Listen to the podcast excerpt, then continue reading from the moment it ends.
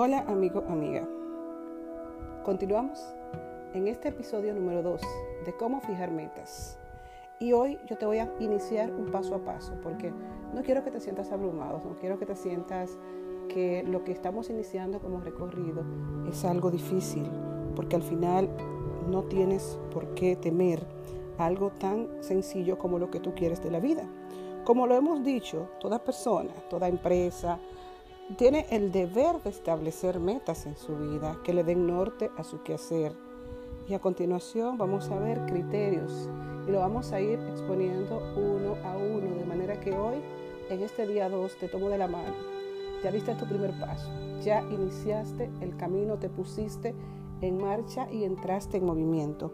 Ahora vamos a comenzar poquito a poquito a continuar avanzando en este camino y veremos eso es paso a paso, ese criterio de ir todos los días dando un paso hacia adelante. Por lo cual yo quiero que comencemos a definir a dónde quieres llegar. Importantísimo.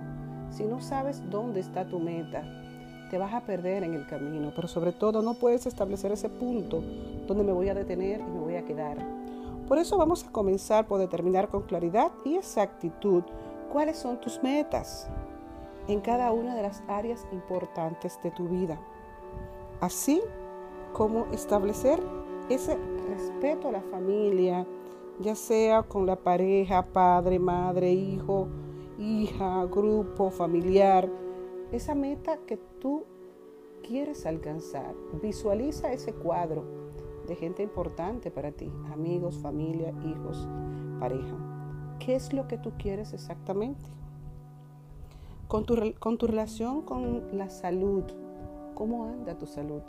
Física, emocional. Básicamente haz una evaluación y si no la puedes hacer tú mismo, yo te invito que en esta misma semana te pongas en mano de un profesional que pueda evaluar tu salud, tanto física como mental. Y básicamente te pueda dar un estimado de qué también andas. ¿Cómo anda tu formación académica? O tu actualización profesional. Ya estás en el punto que quieres alcanzar. Has logrado adquirir todos los conocimientos que sientes que tienes que integrar a tu vida para tú tener ese éxito, esa realización que tú quieres y que tú mereces. Pero sobre todo, cómo anda tu estabilidad o crecimiento económico. Sabes, el dinero es importante.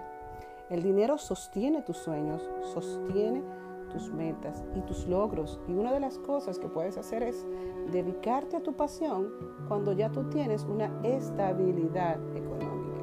Decir, mi trabajo vale porque me permite llegar a esta meta. Y una vez que consiga esta meta, yo puedo seguir avanzando. ¿Cómo anda tu trabajo? ¿Estás en tu trabajo ideal? ¿Te sientes animado, motivado en ese trabajo que tú haces cada día? ¿Y tu crecimiento espiritual? ¿Cómo anda? Pon un punto del 0 al 100 en cada una de estas áreas que te resumo a continuación. Familia, relacionadas con tu salud, formación académica o profesional, estabilidad espiritual, estabilidad económica, trabajo y diversión. Y establece un porcentaje en cada una de ellas.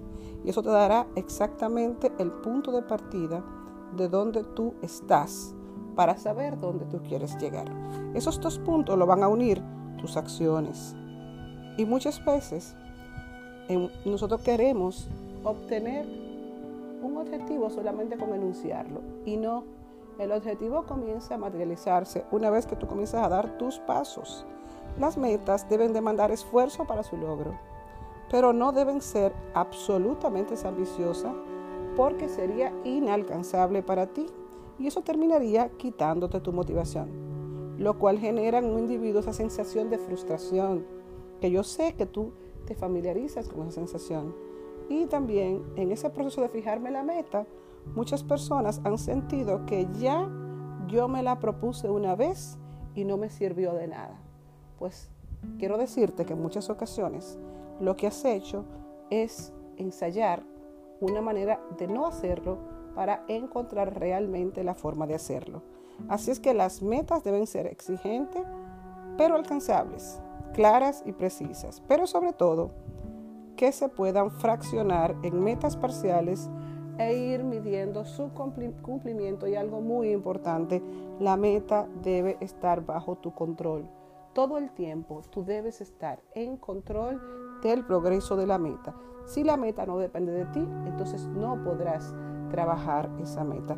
Gracias por compartir este segundo día del paso a paso para obtener metas poderosas y alcanzar tus objetivos en este 2021. Un abrazo, feliz día y nos encontramos mañana.